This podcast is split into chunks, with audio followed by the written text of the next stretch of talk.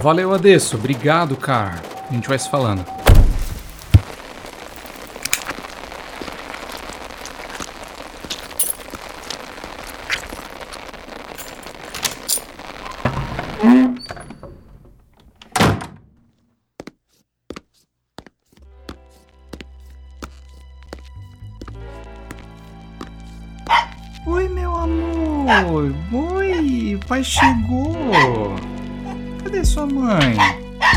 Bem?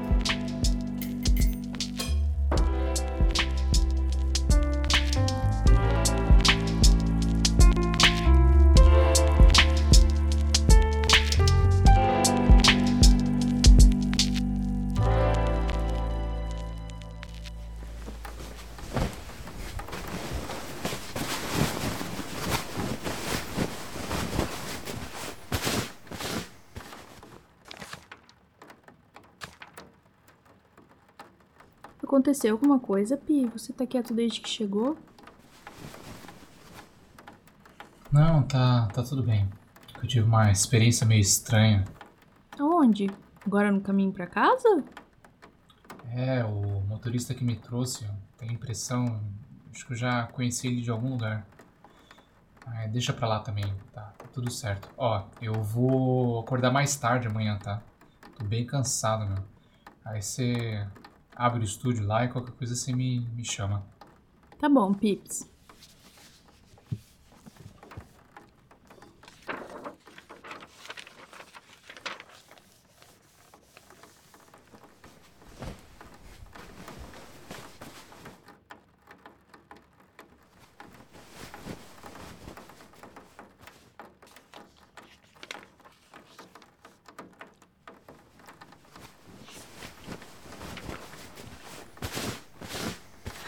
que foi, Pi? Eu não sei, minha cabeça tá agitada. Fala, o que que tá acontecendo nessa sua cabecinha de banana da terra? Então, no caminho pra casa, eu comecei a entrar numa crise existencial. Eu comecei a viajar meio pesado, assim.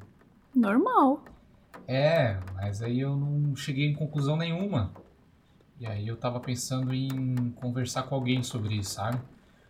Alguém que tivesse uma puta experiência sobre inovação, negócio, essas coisas, sabe? Hum, tá, mas em quem você tá pensando? Então, eu tava pensando na Juliana Paulucci. A sócia da Ana Couto? É, eu viajei, né? Não, é. A ideia é boa. Ela é diretora de inovação da Laje, designer. Só que assim, tem que ver se ela tem tempo, né? Porque se você não tem, imagina ela. É. Eu viajei mesmo. Não, não. Você pode fazer um labcast com ela um dia, ué, por que não? É, é. Sonhar não custa nada também, né? Isso. Então agora a gente vai dormir porque você tá aí derretido de sono. Tá bom, Bru. Boa noite. Boa noite, Pi.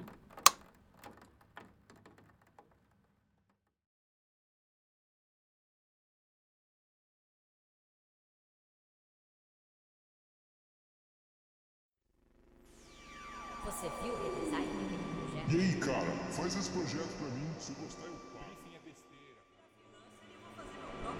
E aí, bora fazer um post falando mal de cliente?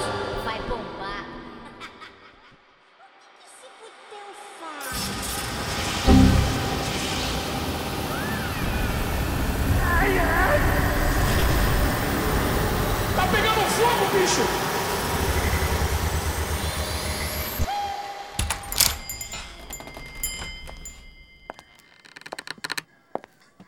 Oi, tudo bem? Fica à vontade, tá? É, deixa eu te perguntar uma coisa. Você já participou de podcast alguma vez? Não. Ah, é tão gostoso. É, eu tô animada. Eu tô animado porque você tá aqui. Deixa eu ver Imagina. aqui. Tá, deixa eu colocar aqui pra gravar. Ele já faz a limpeza do áudio nisso. Beleza, só um minutinho. Quando a pessoa tá de fone, o Hum. áudio ele pega mais limpinho porque ele fica direcionado, é isso? Também por isso, dependendo do fone também, né? Mas porque, por exemplo, se você deixar, se a gente começar a gravar aqui e você deixar é, sem o microfone, vai sair o áudio do seu computador, ele vai pegar no microfone, então a minha voz vai sair duplicada e a sua voz no, meu, no, no áudio pra mim vai aparecer a minha voz no fundo falando. Ele tem um chamado retorno, né? Então acaba duplicando a voz. Por isso que com o fone a gente ouve uma vez só. Então não tem o Perfeito. risco de, por exemplo, se a gente tá conversando, a minha voz sair enquanto você fala. É só a sua Perfeito. voz que sai pra mim. Só por isso mesmo. Ok. Agora, se grava direto do. muito- que muitas pessoas fazem é fazer podcast direto do iPhone. O iPhone tem uma qualidade de microfone fantástica. Tanto no fone de ouvido quanto no microfone normal. Então dá pra fazer podcast direto do iPhone também. Legal. Tô aqui, tô pronta, viu? Ju, é pra se divertir, tá? Fica tranquilo. Oba, adoro. então vamos lá. Vamos lá. Bom dia, boa tarde, boa noite, uma excelente madrugada pra você que é designer. Eu sou Pietro Henrico, diretamente aqui dos estúdios de produção no fiozinho chuvoso aqui de Blumenau, para o segundo episódio da segunda temporada do o podcast de design e criatividade mais violento do Brasil. Para você que não me conhece, eu sou Pietro Henrico, designer gráfico e responsável por essa bagunça muito bem organizada, como qualquer processo criativo, né? E o nosso papo de hoje vai ser sobre o, o novo e o desconhecido, a inovação e o futuro, que no fim não é tão desconhecido assim. No papo de hoje, eu sou apenas basicamente o sidekick do rolê, eu sou o coadjuvante. Enquanto ela, que é mestre em design pela RJ e especialização em design thinking na Alemanha, né, Ju? Isso. Se eu, eu fiz o meu. E aí, nos últimos 10 anos, ela desenvolveu projetos de inovação na Europa, Ásia e pela América Latina para um mundão de indústrias. Além disso, hoje a Ju é professora convidada do UFRJ na USP ainda, né? Isso. E também, não menos importante, uma das sócias e diretora de inovação da Laje, a plataforma de inovação do grupo Dana Couto. Com vocês, diretamente da cidade de Rio de Janeiro, a head de inovação da Laje, Juliana Paulucci. Falei seu nome certo, Ju? Falou, olha Ai, só, isso é raro, hein? Seja mais do que bem-vinda, Ju. Tudo bem com você? Tudo ótimo, e você, Pedro? Tudo bem, melhor agora que você tá aqui. Então, é porque eu tenho. O meu sobrenome também é, é- O meu nome já é italiano, meu sobrenome também é italiano. Eu sei como é que é a pronúncia errada, então a minha experiência já tá bem batida nesse sentido. A não ser que o seu sobrenome não seja italiano, aí eu estou vacilando. Ele é, ele é. Paulucci. Ju, você é diretora de inovação e também uma das sócias da Laje hoje. Isso. Mas, pra quem não entende, pra quem não sabe, pra quem não, não tá sacando o que, o que exatamente é Laje, ou o que você faz como diretor de inovação, enfim, o que, que você e a Laje fazem hoje exatamente? Deixa eu contar um pouquinho antes de Nossa. quem eu sou. Só vontade. porque essa história vai fazer mais sentido depois que eu contar um pouquinho disso, né? Vai trilhando. É, eu hoje sou sócia-diretora de inovação da Laje, que é a plataforma de inovação da Anacolto. Uhum. E o que a Laje faz remete, na verdade, ao que eu vim construindo desde a minha graduação. Eu sou formada pela ESD, que é a Escola Superior de Desenho Industrial da UERJ, Uhum. aqui no Rio de Janeiro. E na ESD, até na época que eu me graduei, a gente necessariamente tinha que estudar design gráfico e design de produto. Né? Todo mundo que Hum. fazia ESD tinha que estudar as duas coisas. No entanto, eu nunca me identifiquei muito com nenhuma dessas duas vertentes, né? Eu estudava as duas, mas no final das contas não achava, achava que o design era muito mais do que isso. E aí, em, acho que no terceiro ano de faculdade, eu fui fazer um intercâmbio pela UERJ na Alemanha Ah, que legal. e lá descobri a D-School. D-School é a escola de design thinking que, na verdade, foi fundada em Stanford, se não me engano, em 2005. E aí, só para alunos de Stanford, depois abriram né, uma dessa. Como se fosse uma filial da escola, não sei bem como dizer, mas enfim. em Potsdam, que é ali do ladinho de Berlim, né? E aí eu descobri, enquanto fazia intercâmbio na Alemanha, que existia essa disco ali em Potsdam, do ladinho de onde eu tava. E aí decidi aplicar para lá e passei. No que passei, Que tranquei a UERJ, fiquei por lá mesmo. E fiz esse curso de extensão, né? É, é, fiquei mais um ano morando na Alemanha. E lá me especializei em design thinking. E o interessante é que lá eu, eu absorvi uma perspectiva com relação ao design muito diferente do que eu via na ESG na época aqui no Brasil. Uhum. Lá eu entendi que o design, na verdade, tem, de fato confirmou, né, minhas suspeitas de que o design é muito além do gráfico e do produto. E eu estudei uma forma de se olhar para o design como um catalisador da inovação e diretamente relacionado a negócios, tá? O, o- o pensamento, legal. literalmente design thinking, né? O pensamento do designer como catalisador de inovação. Uhum. Os princípios básicos, eu acho, né, que a gente tem num pensamento do designer que vem desde a empatia para a identificação de oportunidades, de se colocar no lugar do outro para perceber né, oportunidades de inovação, até a colaboração, quando a gente tem um processo criativo aí que é, na verdade, co-criativo, né, que é colaborativo por essência, Amém. e a experimentação, que é, é, o errar rápido para acertar rápido, a prototipagem e tudo mais. Tudo isso eu entendi na D-School que podia ser é, uma linha de pensamento para catalisar inovação em negócios. E lá eu desenvolvi né, esse olhar do design num- numa perspectiva muito mais estratégica nas organizações. E eu acho que hoje aqui no Brasil a gente já consegue deixar isso muito claro, né? Que o design ele vai muito além do que a gente estuda na universidade tradicionalmente. Acho até que hoje em dia já está um tanto diferente nas universidades, graças a Deus. Com base no, no Mas- período que você se graduou, né? Isso, que Uhum. já faz. Na verdade, eu me graduei há pouco tempo porque eu levei oito anos para me graduar. Normal. Mas faz parte. Faz Nesse parte. meio tempo eu tranquei, Faz fui para a. Alemanha, fiz Uhum. outras coisas, voltei. Mas eu entrei na ESD em 2007. Então, eu fiquei de 2007 até, acho que final de 13 eu, eu graduei. Uhum. Ou seja, tem pouquíssimo tempo. Sim. Mas hoje a própria ESD já tem um- uma nova grade curricular, uma nova abordagem, outras linhas que incluem, inclusive, é, design de serviço, interação, Ah, já é outra, não existia, sim, outra né? perspectiva. É uma outra, é uma outra perspectiva muito mais contemporânea. Eu confesso que não sei o quanto as universidades estão conectando design e negócio, o que eu acho fundamental, especificamente porque quando a gente fala de design e negócio, a gente tira o designer daquela posição da ponta nas organizações, né? Aquele responsável por criar a interface ou por escolher a cor do botão que o usuário Ah. vai clicar nesse nível de, de detalhe e você coloca o designer numa posição de board, de tomada de decisão, de definição de estratégia da organização. Então é uma outra parada, né? A gente vê aí No fim das contas, o design é de pessoas para pessoas, né, Ju? Não tem outra definição. É, eu não consigo encontrar, nunca encontrei, na verdade, até no estúdio, isso, no site do Lab, na, na própria próprio manifesto do estúdio, a gente menciona várias vezes a situação de que o design é de pessoas para pessoas. Eu não vejo o design de uma outra forma. A gente não faz design para máquinas, a gente não faz design para softwares, a gente faz design de pessoas para pessoas. Então, o objetivo, a ponta final, o resultado final sempre vai ser para as pessoas. Legal que você trouxe essa perspectiva que você encontrou lá. Pois é. E que ano que você foi pra lá, lá pra Alemanha? Daí você deu esse boom na cabeça e começou a ver. 2010. 2010? Ah, faz um bom tempo já. É. É.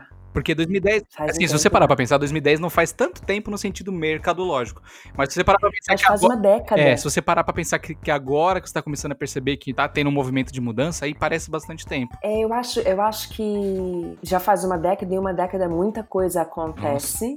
E eu acho, de, acredito de fato que nessa década a gente aqui no Brasil já começou a ter um outro olhar e uma outra perspectiva sobre o poder do design na transformação das organizações e da sociedade como Sim. um todo. Eu acredito muito nisso, né?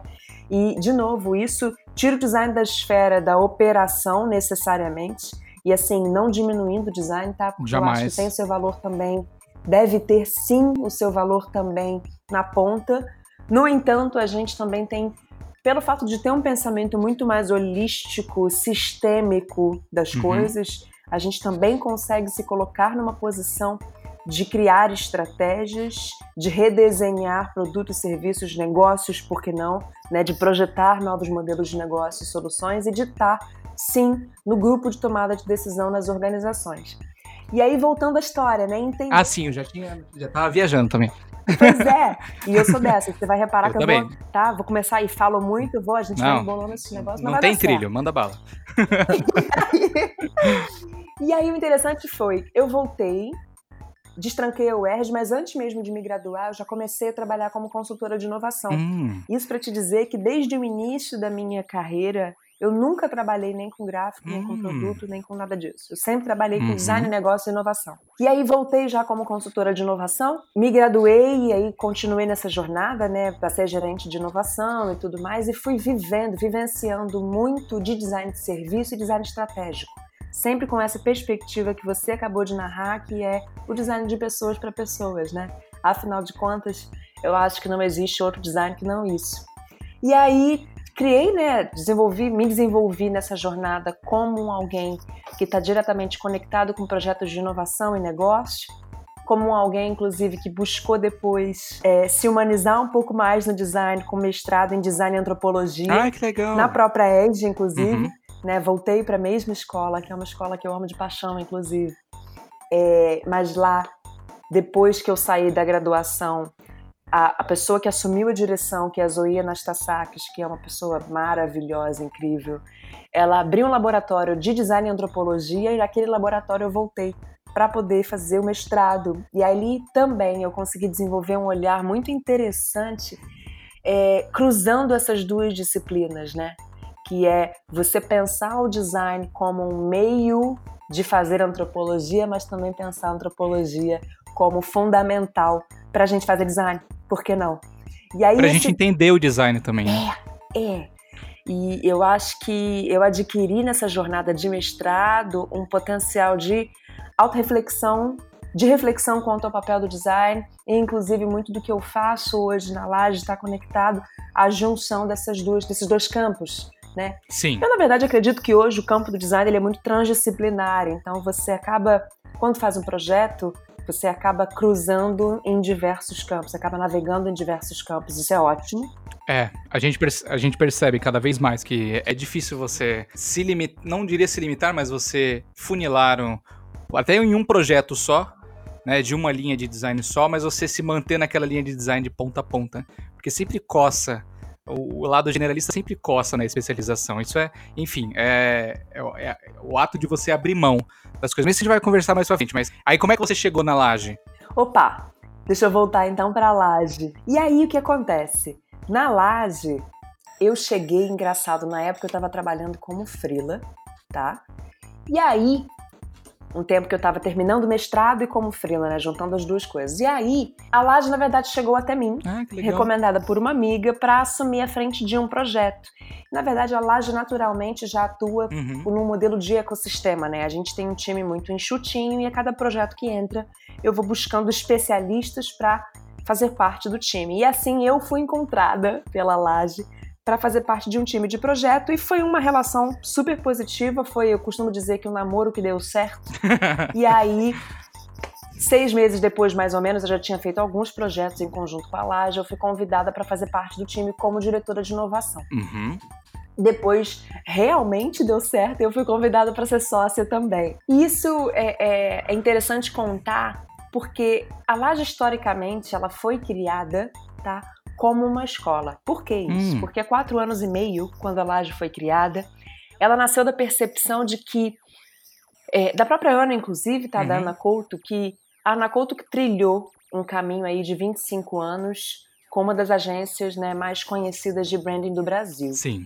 E aí, no que se trata de inovação, ela mesma percebeu que no Brasil a gente fala sobre o assunto, mas existe muita dificuldade de materializar isso, muitas vezes por falta de método ou Sim. por falta de ferramental para isso. Sim. Talvez o mindset é, não era um mindset, não é ainda, eu acho, tá? Difundidamente um mindset que seja é, propício à inovação. Então, ela criou a Laje como um espaço, uma escola não convencional para trazer para o ecossistema de inovação no Brasil é, é, mais método, mais conhecimento, um espaço que tinha como objetivo realmente fomentar essa mudança de mindset e mais do que isso, não só provocar, mas potencializar, que a gente diz, né? Uhum. ou seja, para as pessoas que frequentam aquele espaço, que elas saíssem dali completamente capacitadas, ou seja, com método e ferramental suficiente para fazer a inovação acontecer já no instante seguinte. E aí criou-se a, a Laje como uma escola, inicialmente como um espaço não convencional de educação e inovação. Beleza. Daí com o tempo, né, um, dois anos depois, se percebeu a oportunidade de fazer desse espaço também um acelerador de inovação nas organizações. Basicamente, então, a gente vê nascer na Laje a Laje Consultoria, Hum. né, que foi inclusive para a vertente que eu entrei. Eu, como consultora de inovação, né, como eu te contei essa história para Uhum. vocês, fui construindo a minha, minha relação com o design dessa maneira. Entrei na Laje, então, para ajudar a consolidar essa frente de consultoria né, dar mais corpo para isso. E foi, eu acho que um, um passo na minha vida muito bem dado, assim, eu sou muito apaixonada pela Laje, porque ela representa hoje no ecossistema de inovação, cada vez mais representa, porque a gente tem crescido bastante no último ano para cá, mas muito com essa missão de acelerar a inovação nas organizações, de promover a transformação das organizações, em especial porque a gente está num momento político e socioeconômico, eu acho que é, é, para ficar para trás basta ficar parado. Então a gente faz, pois é, o que a gente faz é dar suporte e acelerar esse processo de transformação das organizações, Sim. mas de uma forma muito, na minha opinião, bonita, porque a gente está sempre olhando para as pessoas como princípio, e isso eu trouxe muito do design, certamente, né? Até porque as organizações são feitas de pessoas, então a gente Sim. tem que de fato olhar para as pessoas em primeiro momento. E nesse momento de transformação foi fundamental, eu acho que uma grande sacada da Laje é a gente olhar para os negócios, mas também olhar para a cultura das organizações. Ah. Não existe negócio sem cultura. Não. E a cultura é o reflexo das pessoas. Então, você olhar para a inovação, necessariamente, a gente entendeu que a gente tem que olhar para a cultura e para negócio ao mesmo tempo. E esse hoje eu acredito que seja um grande diferencial da Laje, que é a humanização das organizações e a humanização da inovação, né? Uhum. Seria a humanização. Me peguei pensando agora. Seria a humanização das organizações. Das organizações, talvez uma nova revolução industrial humanizada, porque se a gente parar para pensar, um passo né, da revolução industrial no, no período, até que impactou e democratizou o design no, processo da revolução industrial, é, foi aonde as empresas mais sentiram necessidade de inovar. Né? Gerou boom para as empresas apertadas, outras empresas estão entrando, tem novas entradas é, no mercado, enfim, precisam inovar de alguma forma. O design entrou muito forte nesse sentido, da diferenciação, mas a cultura também, dentro desse processo, acabou sendo esquecida, acabou sendo limada, e as pessoas também acabaram entrando junto do processo de, vamos chamar assim, de maquinização né, da Revolução Uhum. Industrial, é, que é a, escalabilidade através de equipamentos, através de produtos, através do serviço, e o que naturalmente acaba fazendo com que a visão da pessoa dentro da organização acabasse sendo também só um mero produtor. Né, só um mero, enfim, só mais um passo a ser escalável. Por exemplo, no caso de uma empresa de serviço, eu, Pietro, enquanto gestor aqui do estúdio, a minha escalabilidade ela está li diretamente ligada à minha equipe, aos processos que eu tenho internamente, é, a agilidade dos processos que eu tenho aqui dentro é minha equipe. Eu não tenho maquinário, não adianta eu comprar 10 computadores, porque 10 computadores sozinhos não vão é, produzir mais.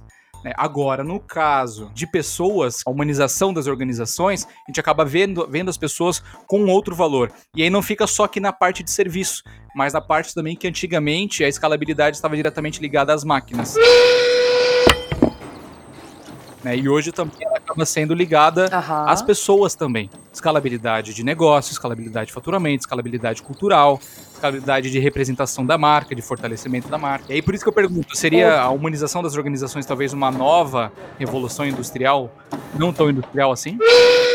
É interessante o seu ponto. Eu acho que isso tem muito a ver com digitalização e automação, tá? Porque Hum, a gente está num momento que se chamam de indústria 4.0, Uhum. né? É, é um momento no qual a gente está vendo que as ações que são muito mecânicas e que eram realizadas por um ser humano estão sendo automatizadas. Ponto. Isso é um dado, tá? Sim. Sem nenhum juízo de valor se isso é positivo ou negativo. É um dado. Ah, sim. Dito isso, eu realmente acredito que a gente está caminhando para que tudo que seja automatizável, de fato, acabe automatizado, Uhum. tá?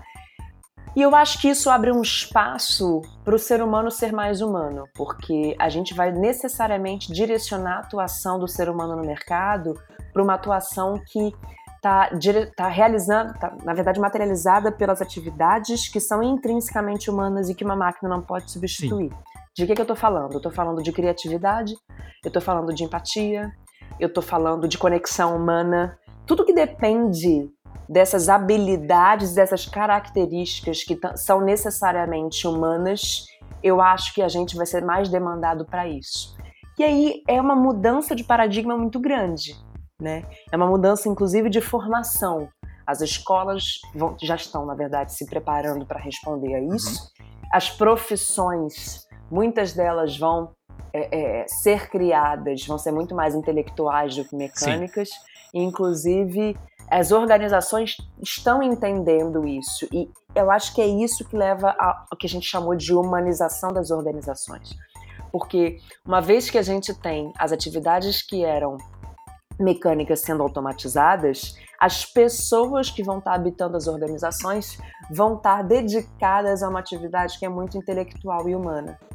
Isso quer dizer que o potencial de crescimento e transformação das organizações vão estar diretamente ligados a, a essa habilidade que é muito humana.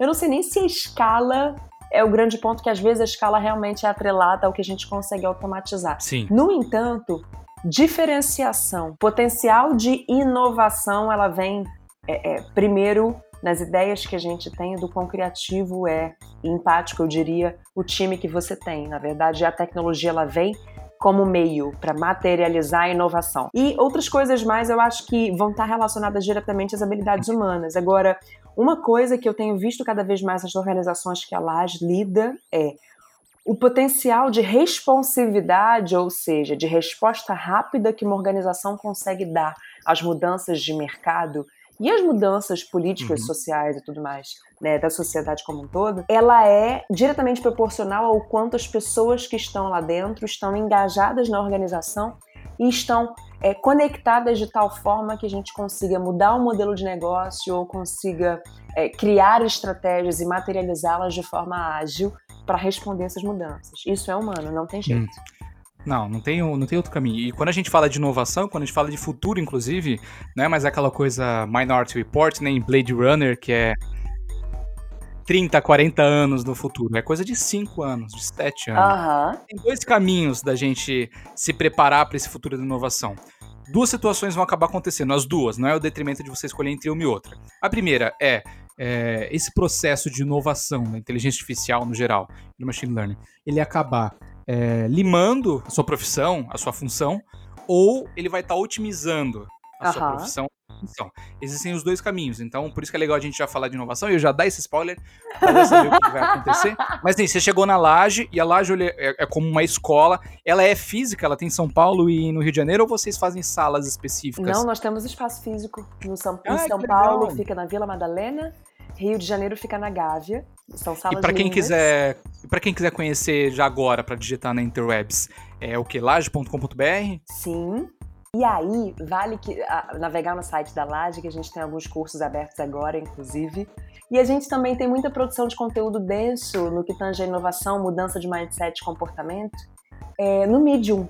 No Medium da Laje, Ah. acessem também. É, a gente publica textos com frequência com relação Isso. É, à inovação. e Ah, a que gente está falando de uma inovação no presente. E aí, eu vou de novo desconstruir uma outra coisa que eu acho muito importante desconstruir, que chama futurismo. Hum, Cara, essa onda de falar de futurismo me preocupa muito, porque Ah, e o futuro ele é construído a partir das ações que a gente começa a ter agora. Então vamos lá, galera, inovação no presente, tá? Vamos olhar para o lado e vamos ver como é que a gente consegue começar a construir o nosso futuro hoje no presente. Por isso que a gente fala que inovação acontece no presente. E o que, as mudanças de futuro vão acontecer a partir do que a gente constrói agora, né? Então, então não é sentar, novo. não é ficar sentadinho e esperar só com base nas prevenções, né? não. Não. Mas você não sente que em alguns casos, quando você conversa, por exemplo, assim, vamos falar de cultura hum, geral nacional, né? Que é onde a gente pode se basear. Você não sente que em alguns casos, alguns processos e algumas metodologias, no geral, acabam sendo um unicórnio no imaginário das pessoas, como acontece com o futurismo, como acontece com o design thinking, como acontece com o branding, por exemplo, porque são metodologias, são processos, são funções, entre aspas, muitas aspas, muito novas na disseminação cultural do Brasil e no imaginário Uhum. pessoas. Por isso que você acaba recebendo respostas tão variadas, por exemplo, quando você pergunta sobre o que é inovação. Porque senão a cabeça, pessoa pode ter, sei lá, uma lâmpada na cabeça quando você pensa em inovação. Tem- Uhum. Depende, claro, significante, significado, tudo mais, todos os processos. Mas, culturalmente, você não sente que algumas das coisas são, novamente, entre aspas, muito novas culturalmente pra gente, que faz com que sejam unicórnios, ou seja, fiquem só no imaginário e a gente não consiga. A gente fale muito sobre, parece que vai salvar a vida da gente, mas no fim das contas a gente ainda sai de uma palestra, sai de um curso e ainda não entende o que, que vai acontecer. O que eu É pelos feedbacks que eu li da laje, é totalmente o oposto. Né? O pessoal sai super firme. Então, por isso que eu pergunto pra você, que é de onde vem a firmeza da resposta. Sabe que é engraçado você falar disso, porque quando a gente fala é, de inovação, existe uma grande legião de pessoas, de, de empresas que tratam de inovação de forma a inspirar. Uhum. E definitivamente a Laje não nasceu para ser inspiracional. Nossa, A gente inspira sim, a gente provoca sim, mas a gente potencializa as pessoas dando método e ferramental para a inovação poder acontecer. Mas, de novo, numa inovação que é aquela inovação possível, que vai começar com passos pequenos, que vai começar com os recursos que a gente tem à mão, tá? E que vai começar incremental, não necessariamente vai de cara ser algo disruptivo e tudo bem, tá? E eu acho que o que falta no Brasil, culturalmente falando, é esse tudo bem. É a gente entender que a inovação ela começa assim pequenininho, que uma transformação de cultura não vai acontecer de um dia para o outro, Uhum. começa em passos pequenos. E aí eu acho que culturalmente também uma coisa que a gente vê faltando chama autorresponsabilização. Ah, sim, com certeza. Porque a responsabilização pela inovação e pela mudança, a gente sempre tende, eu falo a gente porque eu faço parte dessa cultura, nasci Sim. aqui, cresci vivendo muito isso. Não sei se Uhum. vocês concordam, mas o que a gente vê muito é a gente depositar no outro, no teu chefe, no teu professor, a responsabilidade pela mudança. A responsabilidade pela inovação. Quando, na verdade, o passo para a mudança, para a inovação, começa no indivíduo e em cada um. Então, eu falo muito que nas organizações que eu estou lidando na Laje, né, seja via educação ou Uhum. via projeto, a gente tenta muito advogar que a capacidade e responsabilidade pela inovação está em cada indivíduo. Então, se você quer a mudança da cultura da tua organização, começa a mudar o teu mindset, o teu comportamento, e aí você vai atuar como um vírus positivo, né? Sim. Porque você vai contagiar uma pessoa que contagia a outra e assim a gente começa um movimento de transformação.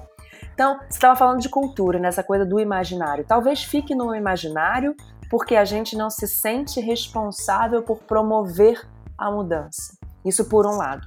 Por um outro lado, é porque também eu acho que culturalmente a gente tende a se ape- se apegar a fórmulas prontas que são ditas mágicas, tá? Sim. algum tempo atrás o branding entrou nesse nessa fluidez aí nessa, nessa nesse imaginário coletivo como o salvador das organizações. Ah, sim. Depois disso veio o design thinking como a fórmula mágica que ia salvar também todas as organizações. Sim, E hoje a gente vê a palavra inovação como a palavra da vez, é bola da vez sim. sendo também um termo que pode ser tudo e pode não ser nada, que pode ser completamente importante, mas também tem sido muito esvaziado, Uhum. dependendo de como a gente vê, como se fosse também a fórmula mágica que vai salvar as organizações, as pessoas e o mundo. Que pena, né? assim, o que eu posso te dizer é que a gente faz um esforço muito grande na Laje para desmistificar isso, tá? Para aterrissar isso no mundo real, para a gente trabalhar com a inovação que é possível e que é aquela que a gente vai construir. Não então é é, muito mais que importante nesse sentido, né? falou do inspiracional. Então é, é um trabalho muito, eu casou, acho Desculpa te que interromper, mas casou direitinho.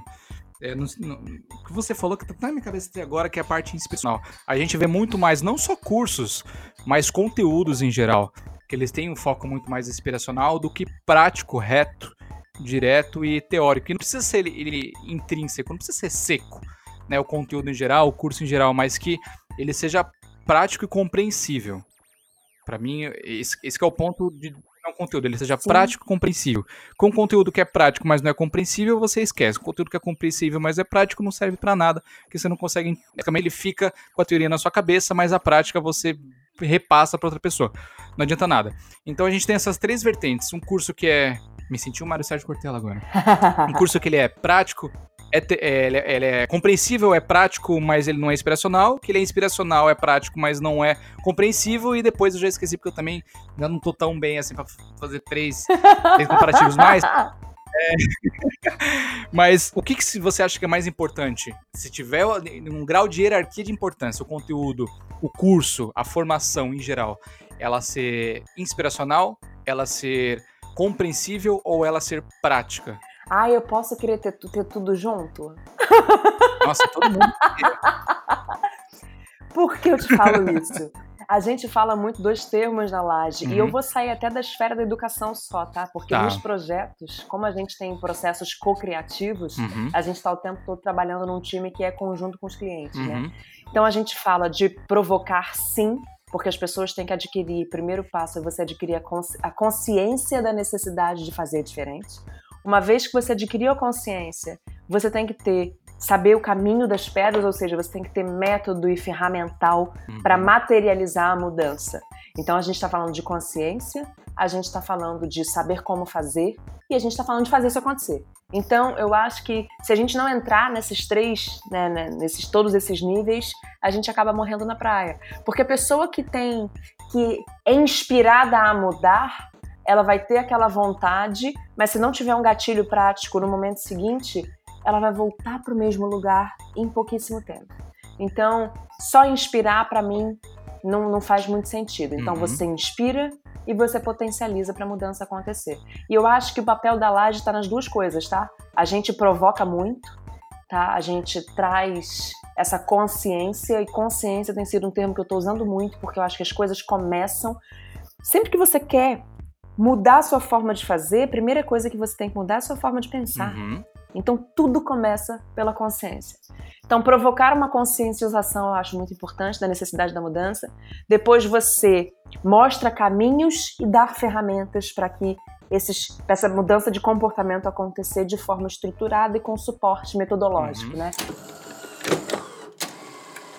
Maravilha, são, para mim são três pilares. Agora, a gente, você mencionou algo que pra mim é acima do fundamental, que é a autorresponsabilidade.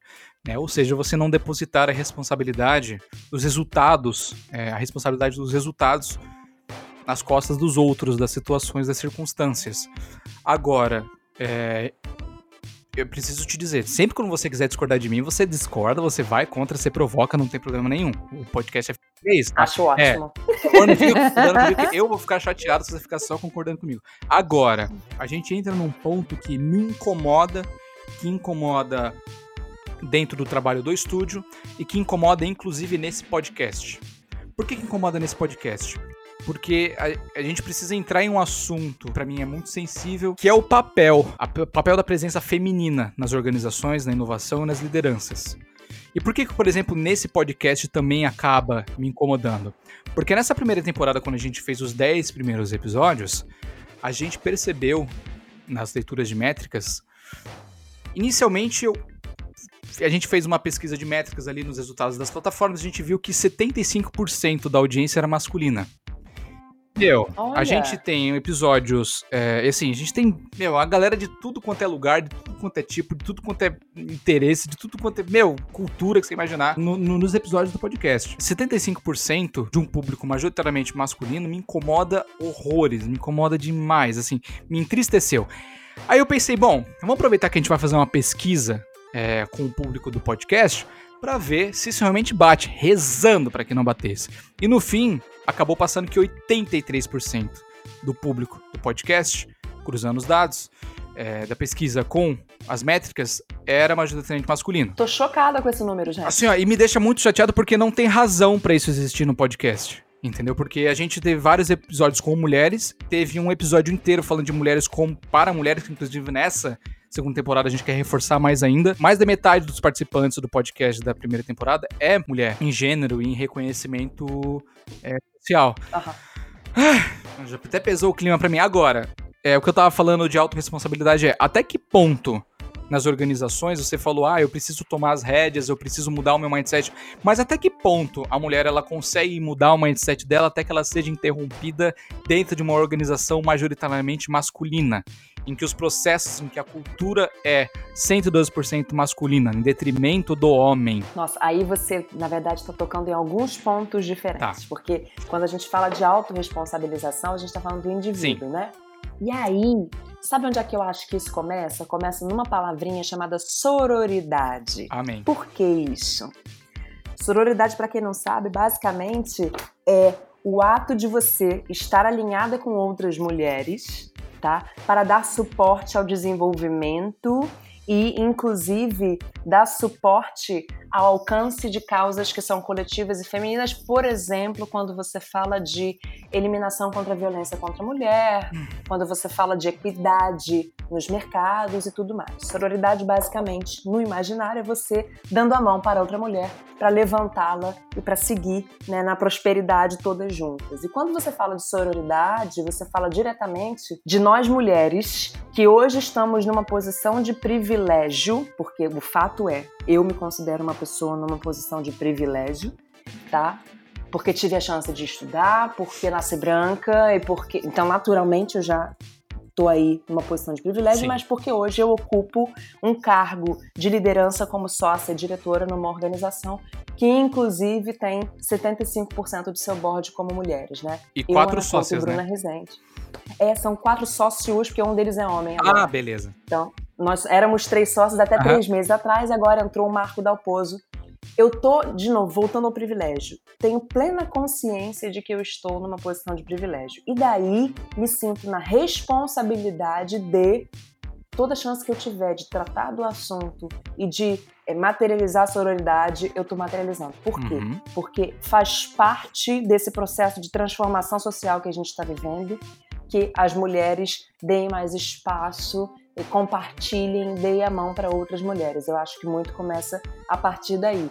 Outra coisa começa também na educação, Sim. porque se as mulheres fossem criadas como seres que são, né, capazes, tão capazes quanto os homens de realizar toda e qualquer tarefa, tão capazes quanto os homens de é, a- estar, ter posições políticas, sociais de destaque, sim, inclusive nos boards das organizações, essa autoconfiança, né, desde, desde pequena, assim, né, durante a criação, Uhum. eu acho que o- a posição que a mulher ia entrar no mercado seria muito diferente. Então a gente está falando aí de uma construção social que já Sim. está mudando muito, tá?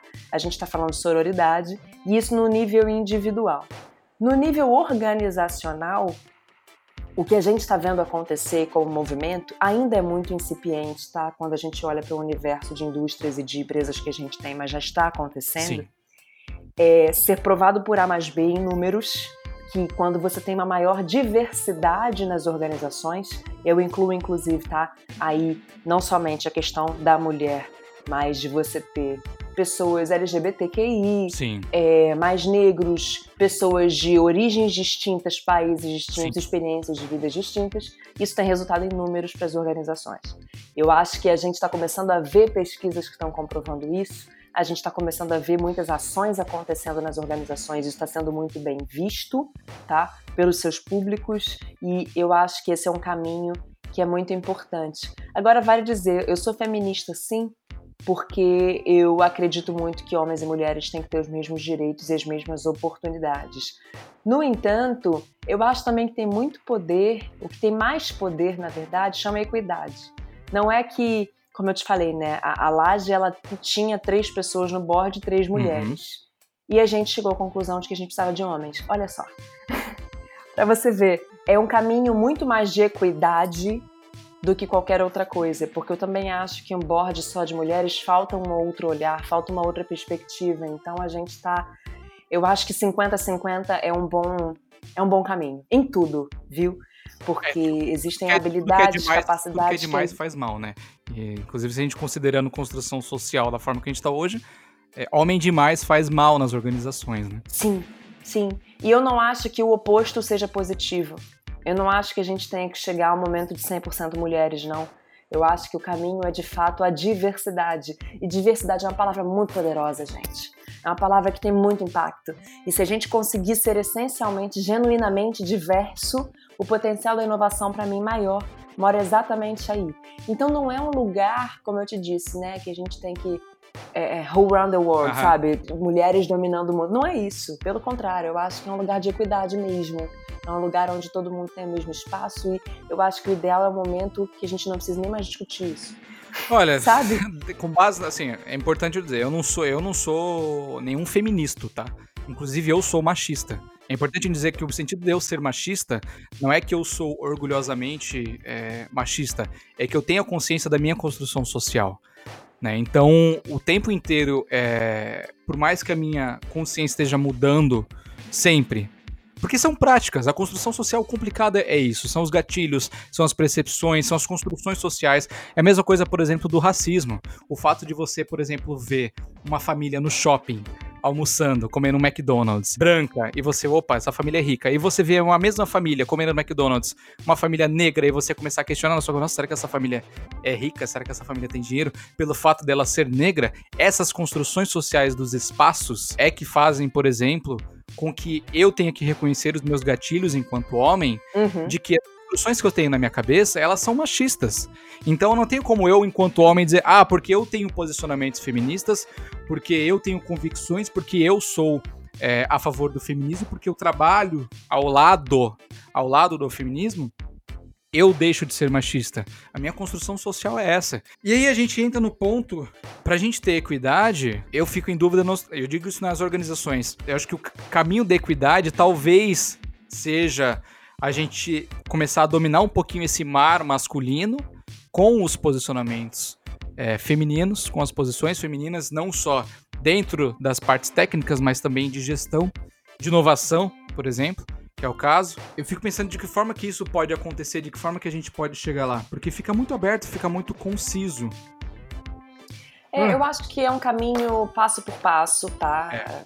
De novo, volta pra consciência como o primeiro passo. Antes da gente mudar comportamento, a gente tem que mudar a consciência. E eu acho que enquanto isso não é natural, a gente precisa sim de ações afirmativas, tá? Sim. E eu acho que sem essas ações afirmativas, sem a gente pensar que as organizações vão ter que ter programas de inclusão de mulheres, vão ter que ter programas de diversidade, o que é muito chato. É como se você colocasse a responsabilidade pela diversidade num programa. Mas infelizmente, enquanto isso não é natural para nós, enquanto a gente ainda tem que discutir esse tipo de assunto, as ações afirmativas são necessárias, tá? Mas eu acho que a gente está num caminho positivo. Eu sou muito otimista, obviamente, mas eu acho que a gente está num caminho muito positivo no sentido de que eu vejo que as mulheres estão conquistando mais espaço com o tempo. Em quanto tempo isso vai se materializar, talvez está, eu acho que ainda está muito mais devagar do que é necessário. Ah, Tá. sim. No entanto, a gente está vendo, tá vendo já alguma mudança. E eu acho que isso tende a se potencializar, sim. Eu vejo, como eu disse, de uma forma muito otimista, assim. É, eu acho que o movimento do- mais, a- os movimentos mais afirmativos, as ações, os meios mais afirmativos são um dos caminhos. É, inclusive, por exemplo, como eu mencionei do podcast, ah, 83%. Eu tenho certeza, uma das convicções que eu tenho é, pelo fato de eu não estar, eu enquanto homem estar dialog, tentando dialogar com mulheres, impacta com certeza, porque é diferente, e eu ouço podcasts de mulheres feitos para mulheres, e o feeling é diferente, a temática é diferente, a Uhum. voz é diferente, são outros tipos de conteúdos. Também impacta. Não só, ah, porque eu tenho mais convidados mulheres aqui. É uma das coisas que deveria influenciar, mas não é tanto assim. Agora, já tô divagando. Um ponto que eu queria chegar é: você já chegou a passar por alguma situação de em que você foi barrada dentro ou fora da laje por organizações eh, masculinas ou por uma cultura social de detrimento masculino? Já passei por situações constrangedoras. Nunca fui Ixi. barrada, mas já Uhum. passei por situações constrangedoras. Teve uma situação que foi a seguinte: a gente estava numa reunião. Determinada reunião é, com uma, uma organização, estava vendendo uma proposta de projeto, inclusive, e Hum. na mesa ali éramos só mulheres, tá? Eu, representante da Laje, vendendo uma proposta de projeto, e mais duas pessoas, uma delas era uma diretora, tá? E aí essa diretora queria que eu apresentasse, na verdade, essa mesma proposta para o chefe dela, porque ela não ia ter alçada, enfim, ela precisava vender a ideia para o chefe dela. E aí seria uma reunião posterior e ela pediu na reunião para eu levar um homem comigo, porque ela achava que ia ter o endosso, ia ser mais convincente se eu tivesse um homem comigo para convencer esse cara. E aí eu fico pensando, puta merda, desculpa, É, falei palavrão. Não, aqui tem. Aí Aqui tem bip. A que ponto chegamos, né? Porque eu tô numa mesa só de mulheres e a pessoa que devia estar, na verdade, é, é, Tomando é, tomando as lutando por esse espaço, me pede pra levar um homem comigo. E assim, mesmo que o cara não abrisse a boca, tá? Era só pela Ai, presença ai. masculina. Então, Hum. eu, com todo o meu discurso ali, fui capaz de convencê-la a aderir ao projeto. Uhum. No entanto, ela já tinha ali pra ela que o meu discurso sobre inteligência e tudo mais não seria suficiente pra convencer o chefe, mas um cara do meu lado, mesmo que mudo, só pra Ai. ter a presença masculina, né, e a ajudar nesse processo de convencimento. Eu saí de lá, cara, obviamente não foi pra frente, tá? Porque eu acho que Ai, sinceramente, a gente não precisa. Eu acho que a gente pode, graças a Deus, na laje escolher os projetos que a gente faz. Ah, isso é tão gostoso. É, e aí não rolou, não foi pra frente, assim, não é o Nossa. tipo de cultura que eu quero é, estar. Mas é, é triste, sabe? Eu saí de lá, assim, muito Ah. impressionada, muito chateada por outro lado. Mas estamos aí, e eu tô Ah. aí com, inclusive, muita vontade de advogar e de atuar nessa transformação, tá? Nossa, agora Esse você contou, processo você contou, de transformação. uma, quando você contou essa história, eu lembrei de uma outra história que aconteceu no estúdio. Para quem não sabe, aqui no Lab somos Yeah. eu e a Bruna, nós somos em sociedade aqui no Yeah. Só que assim, como vocês devem perceber, o palestrinha sou eu. Eu sou a pessoa que tem um pouquinho mais de facilidade, isso a gente foi percebendo ao longo do tempo, em conversar, em falar, em vender projeto, tudo mais. Eu sou mais palestrinha. Já a Bruna, ela é, ela é muito mais fechada. Ela tem um, digamos assim, de desconforto em falar. Em falar com clientes, é, pessoalmente sozinha, em falar em público. Tanto é que em palestras e workshops que o Brasil dá. Que o Brasil dá. Que o estúdio dá pelo Brasil, é somente comigo. É, é- é- nesse ponto é desconfortável pra Bruna. Agora, teve uma situação em que a gente tinha um deadline muito grande de projeto aqui no estúdio. E aí eu tava, era só comigo, e eu tava aqui desenvolvendo tudo mais, finalizando pra entregar naquele dia. E algumas, alguns dias atrás, alguns dias anteriores a esse desenvolvimento do projeto, a gente tinha sido abordado por uma empresa que ela precisava é, desenvolver um projeto. E aí a gente, eu e a Bruna fomos nessa primeira reunião, nessa primeira abordagem, para fazer essa triagem, para entender o que eles estavam precisando, se a gente poderia ajudar, de que forma poderíamos ajudar, enfim.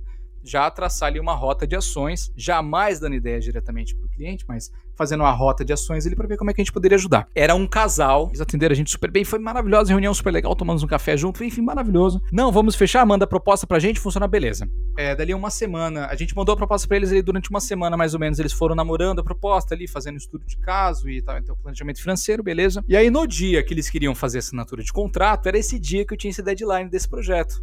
E aí eu falei pro Bruno, olha Bruno, é, a gente precisa assinar esse projeto, mas eu não consigo ir até lá. Eu preciso que você vá até lá. E aí a Bruna entrou em pânico. Ah, porque. Como é que eu vou lá? Porque eu não sei o que falar. E se eles me perguntarem, Bruno. Bru, fica tranquila, como eu sempre falo pra ele, meu, é um labrador, as pessoas adoram você, não tem problema nenhum. É, e ele não vai perguntar nada que a gente já não tenha conversado antes. Então tá tudo dentro da proposta aqui, não vai ter nada de novo. Se tiver qualquer dúvida, meu, me manda um WhatsApp rapidinho, eu te respondo logo em seguida. Super tranquilo, era só uma assinatura de, é, de proposta mesmo. Ok, fiquei aqui no estúdio, a Bruna foi lá. Nossa. Até uma azia de lembrar. A Bruna foi lá sozinha, e aí, no fim das contas, a mulher do, do proprietário, que eles eram sócios, atendeu a Bruna, tudo mais, começaram a conversar, ah, não, vamos fechar. Estavam sentados na mesa, ah, porque eu e o marido já vêm, só tá ali resolvendo uma situação tal. Quando o cara chegou, o cara perguntou aonde eu estava.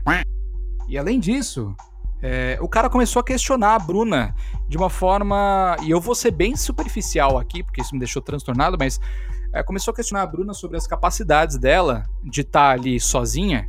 E começou a falar, é, Por isso que, eu não, que, o que homem tem que vir junto. Por que, que ele não veio junto? Por que, que só mandou ela? E ele começou a questionar se ela tinha vindo na reunião anterior, sendo que nós dois viemos juntos. E, mesmo que a Bruna não tenha essa, esse, esse conforto de falar sozinha com o cliente, quando nós fazemos reuniões juntos, a Bruna, nossa, novamente, ela é um labrador, ela pergunta, ela questiona, ela participa, enfim, normal, da mesma forma com que eu faço. Agora. É, ele começou a questionar ela e falou que, ah, porque você trouxe a proposta errada, porque a proposta não tá inclusa. Começou a questionar a Bruna assim, de uma forma totalmente desproporcional e desnecessária. E novamente reforçando que, ah, porque isso Por isso que o homem tem que vir junto. Não dá pra vir só a mulher e tudo mais. E nesse- nesses tons mesmo, não tô, minha superficialidade vai até esse ponto. É, ele começou a questionar o porquê que ela tava vindo sozinha e falou: Bom, é, não tá vindo essas coisas que eu preciso também. Se não, fosse, se não foi isso, é, não vamos fechar. E a Bruna foi totalmente solista: Não, porque se você precisar, a gente pode incluir esses pontos na proposta, tem essa mudança de valor. A Bruna, enfim, foi super tranquila, por mais que ele tenha sido ríspido com ela. E aí ela, quando ela saiu de lá, ela me ligou, assim, totalmente assustado com a desproporcionalidade da situação. E aí quando a Bruna, eu falei, Bruna, a hora que você chegar aqui no estúdio, você me explica a situação direitinho, que a gente, que a gente vê como é que a gente vai fazer. Não porque eu tô preocupado com eles fecharem, porque se eles fecharem. Bru, a hora que você chegar no estúdio, a gente conversa, a gente vê o que a gente vai fazer. Quando a Bruna chegou no estúdio, ela me contou exatamente a situação, da forma como eu tô falando pra vocês, com muito mais detalhes, óbvio, mas só não viajando demais. E aí eu liguei pro telefone do, do proprietário pra entender. E eu falei pra Bruna, olha, é, a situação foi totalmente desproporcional da forma que você tá falando pra mim. Eu sei, óbvio, teria razão pra ela mentir. Então, assim, se o cara tentar abafar o caso, é porque, enfim, ele já tá querendo mentir, já não é uma, já não é uma situação que não vai funcionar. E aí eu liguei pra ele, quem atendeu foi a mulher. Pediu pra falar com, o, com ele, né? Se fosse possível, tivesse nenhum tipo de problema. Ah, porque ele tá ocupado. Daí eu peguei e perguntei: olha, aconteceu alguma situação? Ficou alguma, alguma dúvida pra vocês? Não, não ficou nenhuma dúvida. Primeiro ponto, já tava mentindo pra mim. Não, porque a Bruna é, participou da reunião com vocês agora e parece que teve algum desentendimento, teve algum desencontro ali. Eu queria entender o que tá acontecendo. Não, tá tudo ótimo. A gente só queria que é, atualizasse alguns pontos na proposta. Falei, olha, eu vou conversar com a Bruna aqui pra gente entender essa situação, ver como é que a gente pode ajudar vocês e logo em seguida eu dou uma resposta. E aí a mulher é, ficou totalmente preocupada que a gente não ia aceitar, começou a mandar mensagem no WhatsApp e tudo mais, e eu conversando com a Bruna, olha Bruna, você me desculpa, eu, eu imagino que você vai querer fechar e tudo mais, eu não quero fechar, eu não quero trabalhar com esse tipo de, de comportamento, já é um sinal no processo de triagem, de aceitação de um projeto, que é uma empresa que vai dar problema, que é uma parte administrativa da empresa que vai acabar dando problema, e outra, o posicionamento foi totalmente oposto de empresa que a gente quer trabalhar. Então assim, eu entendo que você queira trabalhar com eles, mas assim, ó, pra mim não é medo nenhum, se tiver tudo bem pra você, eu vou, vou encerrar. Aí mandei mensagem, respondi o WhatsApp, a mulher que tava desesperada, Aham. a pessoa sabia que ela tinha feito alguma coisa de errado, ela sabia que a situação estava errada, porque ela começou a me cobrar a resposta e preocupada que a gente não ia querer mais trabalhar com eles. Me desculpa, a gente tinha ideias ótimas para trabalhar com vocês, mas assim, os nossos processos não cruzam. Encerrou. Então, por isso que lembrei, eu lembrei dessa história com base no que você falou, porque novamente, é a cobrança de ter um homem na relação, de ter um homem numa posição, de ter uma step do lado. É Isso me assustou. surreal. Pietro, Ah. primeiramente eu gostaria de deixar um beijo pra Bruna. Bruna, sinta-se abraçada, meu amor, tá? Sinta-se muito abraçada. E assim, infelizmente a gente ainda tem que passar por esse tipo de situação, mas lembra que você não tá sozinha e precisando de qualquer coisa, estou disponível pra você a qualquer hora, lugar e momento, tá? É só me procurar. Dito isso, tô puta, cara. Desculpa, vai ter que usar outro pi. Manda bala, não, eu fico. Que ódio que me dá esse tipo de história. Mas enfim, dito isso. dito tudo isso, a gente tem que passar por esse tipo de coisa ainda, cara. É impressionante. E que bom que você teve a postura de pelo menos não estar cooptando com esse tipo de, de atitude. É. Sabe? Porque a partir do momento que a gente se posiciona e fala: olha. Desculpa, mas isso não está de acordo com a cultura da minha organização. Aí a gente prefere Sim. terminar essa relação por aqui. A mensagem fica. Fica. Entende? Fica. E esse tipo de mensagem tem que ficar de, de fato, assim. Porque é assim Sim. que a gente vai mudando e remoldando e criando de novo a, a, a sociedade que a gente quer viver. E eu acho que você, nesse momento, tendo essa postura, assumiu a tua parcela de responsabilidade sobre esse tipo de construção social. Eu acho que é, é interessante. Quando você falou pra mim agora há pouco que você se considera uma pessoa machista, talvez não seja o termo ideal. Talvez você pode dizer que você comete atos falhos ainda por conta de ter participado de uma construção, vivido, né, estar sob influência de uma construção social, que é a mesma influência que eu tenho, inclusive, mas eu acho que acaba sendo uns atos falhos subconscientes, inconscientes, sabe? São. E eu também cometo, viu? Eu não tô livre disso, não. Isso não faz de você uma pessoa machista, não. Faz de você uma pessoa que se pega em atos falhos alinhados ao machismo, mas que logo em seguida se dá conta e corrige, né, esse direcionamento. E eu acho que isso é consciência e é essa consciência que a gente tem que buscar cada vez mais, né? Todos nós. Obrigado pela consideração, pelo carinho até então. Quero ser seu amigo pra sempre. Inclusive, Ah, trazer imagina. a amigo pra sempre também. Mas, é, assim, é diferente de muitas empresas, e a gente está no mercado criativo, inclusive atuando como profissional já há muito tempo. Então a gente sabe como é uma mensagem de uma empresa institucional fora e como é que realmente acontece dentro. Então tudo que a gente fala, tudo que a gente posiciona no estúdio fora, nas redes sociais, nos conteúdos, em podcast, em tudo, é o que acontece aqui dentro. Não tem como ser de outra forma, porque as ações precisam ser sinceras. Novamente, design é de pessoas para pessoas. Então, a ponta final do resultado da nossa cultura, das nossas ações, são as pessoas. Então, só para vocês entenderem esse ponto. Agora, para gente, a gente passar a régua, vamos voltar para o ponto das habilidades da gestão do negócio, nessa parte de inovação, para uns últimos tópicos, que são: você, como é que você descobriu o seu perfil? E é isso bom para o pessoal se reconhecer. Como é que você fez, como é que você descobriu se o seu perfil é técnico ou se ele é gestor? Porque são perfis diferentes, né? A que ponto que você passou, opa, eu tenho perfil para ser gestor. Agora eu vou começar a desenvolver minhas habilidades de inovação no sentido de gestão de negócio. É engraçado eu, você falar desculpa, isso. mas é porque eu, eu, vi que vocês, que, que a Laje, por exemplo, já catalisação inovação, LinkedIn, sabe, Cielo, Use, Globosat, tudo mais. Então isso exige um feeling de gestão muito grande, né? É, eu, particularmente, sempre tive um perfil generalista. Uhum. Tá? Eu nunca fui muito boa, muito especialista em nada. Uhum. Dito isso, é, isso se soma a uma habilidade que eu tenho de comunicação e de relacionamento que é muito grande. E isso eu acho que indica que existe uma, um potencial aí de gestão que pode ser desenvolvido. Identifiquei isso e quis me desenvolver nesse sentido. Uhum. E aí eu acho, de novo, sem nenhum juízo de valor, tá? Não é melhor nem pior. Simplesmente é. Sim. Talvez se eu quisesse ser uma boa especialista, eu não seria porque eu não tenho esse, essa essência, né? Uhum. Mas eu acho que isso tem muito. Na minha jornada, eu me coloquei muito à prova muitas vezes. Então eu fui, eu fui entendendo onde eu era boa, onde eu não era tão boa assim, e fui dando mais espaço para as habilidades que eu percebi que eram naturais para mim, né? Como disse agora para você, por exemplo, comunicação, relacionamento uhum. e tudo mais. E aí eu acho que é muito de você perceber onde moram suas capacidades e querer realmente dar mais atenção para isso. Nessa jornada toda, tem uma questão que é você realmente querer estar num papel de gestão. E não querer Hum. ser gestor também não é um problema, tá? Ah, sim. E aí eu acho que tem. A gente costuma a dar muito mais crédito e reconhecer muito mais as pessoas que estão em cargos altos, CEOs e diretores e enfim, por aí vai. Mas numa boa, gente, nem todo mundo precisa, nem todo mundo quer, e tudo bem, sabe? E tudo bem. Porque você assumir a responsabilidade da gestão, cara, não é simples, não. É um papel que, na verdade, é um papel muito duro muitas vezes. Então, Sim. é, nem todo mundo precisa querer estar ali, sabe? Porque você tem que realmente assumir a responsabilidade de lidar com pessoas e de, de é, criar um espaço como facilitador do desenvolvimento do outro. Então, quando você está no papel de gestão, você tem o papel de gerir o negócio, mas também você tem o papel de criar espaço para o desenvolvimento das pessoas como líder facilitador. Então, você tem que querer muito ter um skill, sabe? Estar tá ali Sim. disponível para as pessoas, isso te toma tempo e, e te toma aí um, um- um pensamento, sabe? Uma, uma coisa que é. que tem que querer muito para estar ali. E nem Hum. todo mundo precisa querer isso, Sim. sabe? Eu acho que a gente E outros tem que- desenvolvimentos de gestão e, e técnicos são diferentes. Se você quer ter, você quer ter uma posição de gestão, você tem que entender que você acaba. É, é uma escolha é, de um peso na balança. Ou você escolhe se desenvolver tecnicamente, ou você, se escolhe, você escolhe se desenvolver de uma forma administrativa, na gestão das pessoas, gestão de que- processos, gestão de negócio.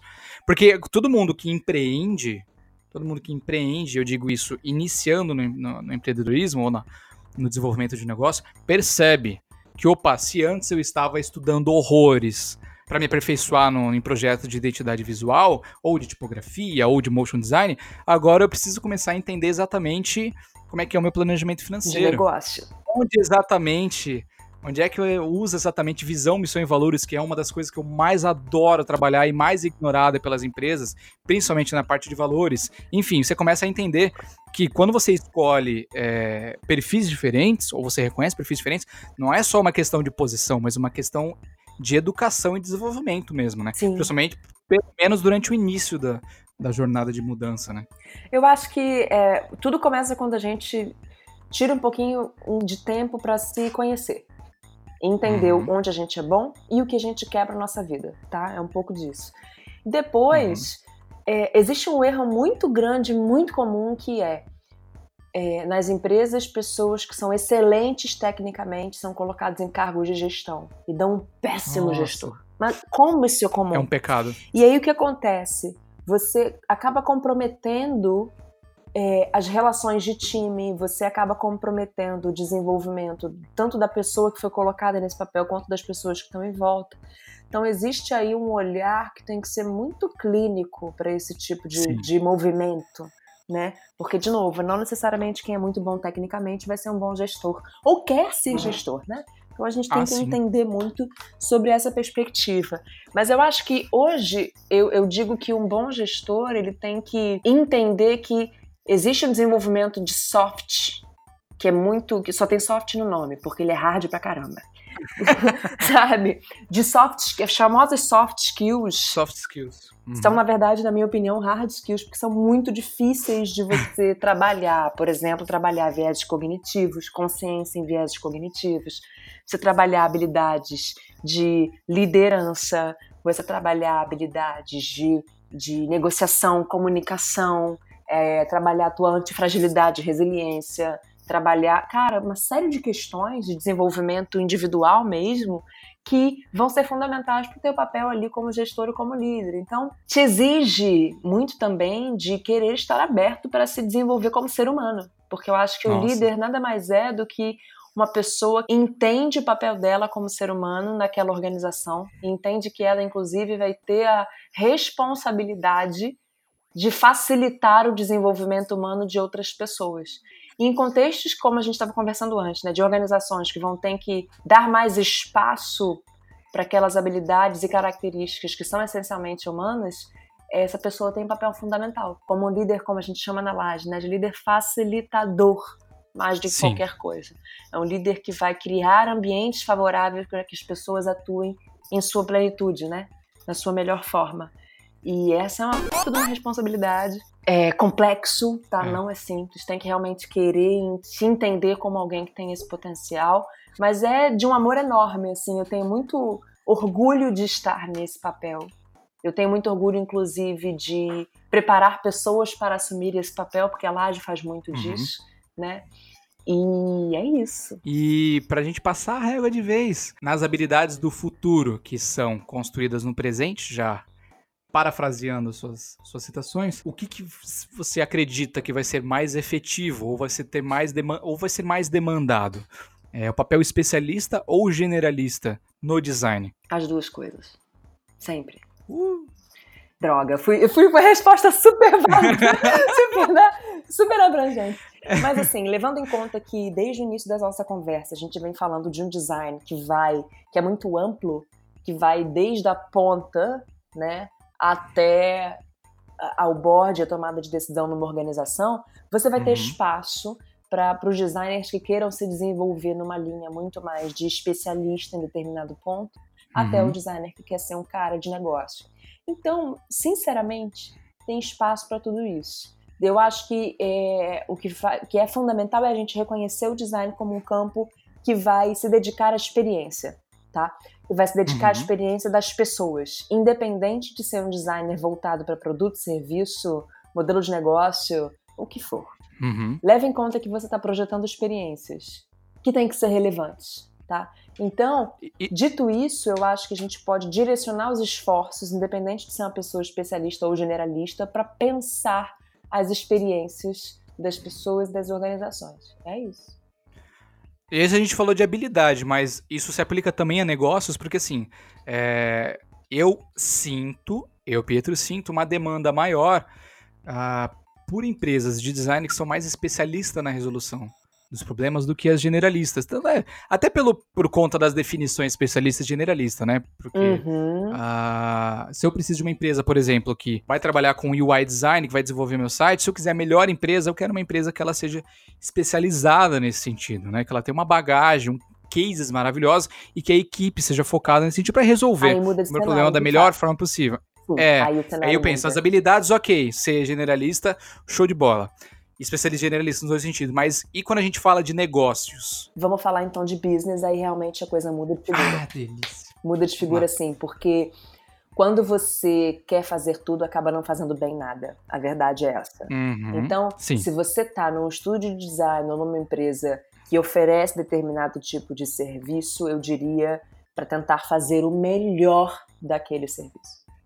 Por exemplo, quando você está falando de uma empresa de UX, seja a melhor empresa de UX. Não queira ser UX e todo o resto que você acha que pode ser uma grande oportunidade, porque de fato, primeiro, Uhum. você não vai ser reconhecido como alguém muito especialista nisso, né? E Sim. depois, quando você deixa a tua atenção ser difundida em muitas frentes, você acaba não dedicando tempo, né, para aquilo que você poderia de fato dedicar se fosse tua única frente. Então eu acho que quando se trata de uma organização, sim, eu acho que tem espaço para você ser especialista numa determinada coisa e investir os teus esforços, né, direcionar os teus esforços no sentido do teu futuro, que é um futuro mais promissor, né, um futuro desejado. Uhum. Aí sim, de fato, aí eu acho que o potencial mora quando você se desenvolve com afinco, né, numa especialidade.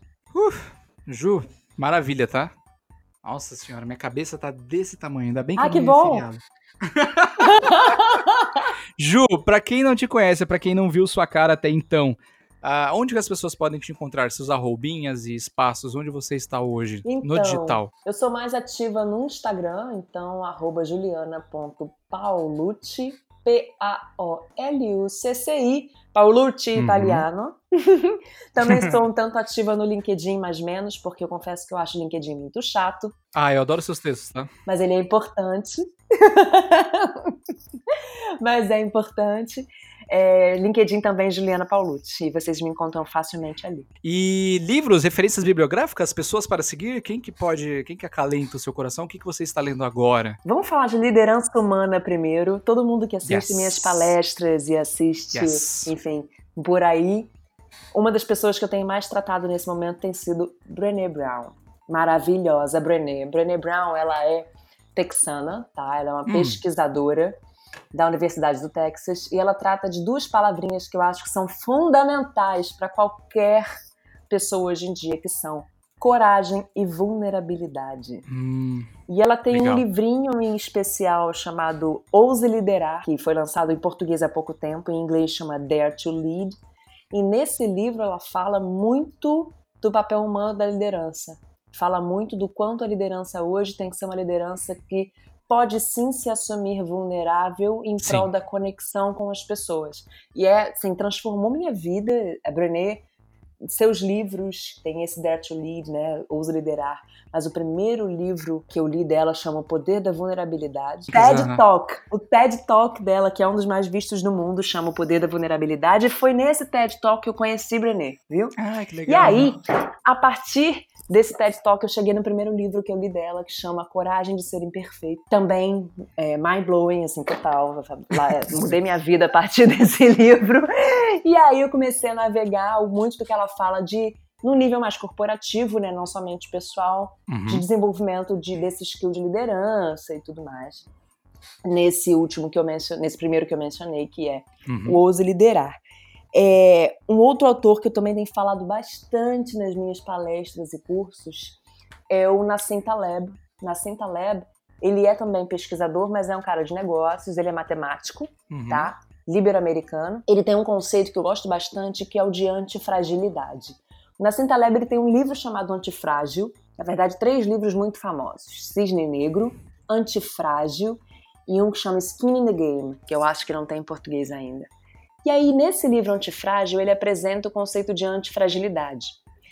O conceito de antifragilidade eu acho que é fundamental a gente entender e assumir como uma habilidade não só humana, tá, pra gente, Uhum. as pessoas têm que ser antifrágeis, mas também para as organizações. E ele diz o seguinte: na resiliência, a habilidade de ser resiliente, ela fala muito de um alguém que sofre determinado estresse, né, opressão, e quando esse estresse ou opressão termina, essa pessoa ou esse é, ser é capaz de retornar ileso, intacto Hum, ao lugar de origem, né?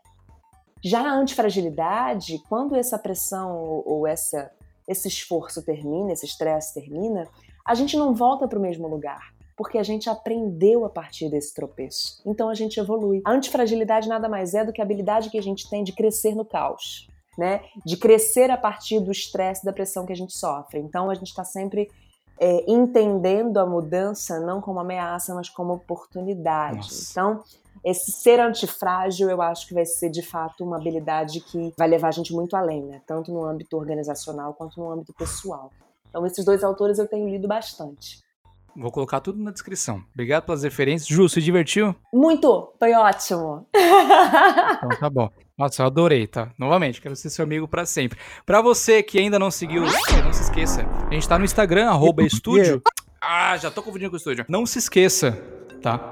No mercado criativo estamos todos no mar, mas Então quando a maré sobe, todo mundo sobe junto. O Labcast tá aqui pra ajudar essa maré a seguir. Ju, Oi. Alô? Oi, Pi, bom dia, tá tudo bem? Tá, eu tava. eu Tava dormindo. Aconteceu alguma coisa? Sim, eu tava te ligando há um tempão já. Você não vai acreditar em quem ligou aqui querendo gravar um Labcast contigo. Ah, ah, A, a pedido do DJ.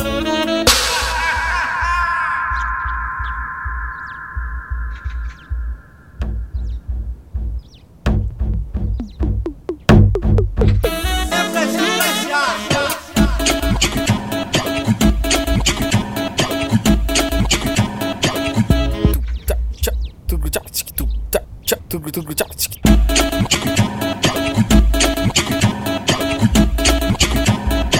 vou mandar. Vai. Bom dia, boa tarde, tarde. Tarde, bom dia, boa tarde. Uma excelente madrugada pra você que é designer.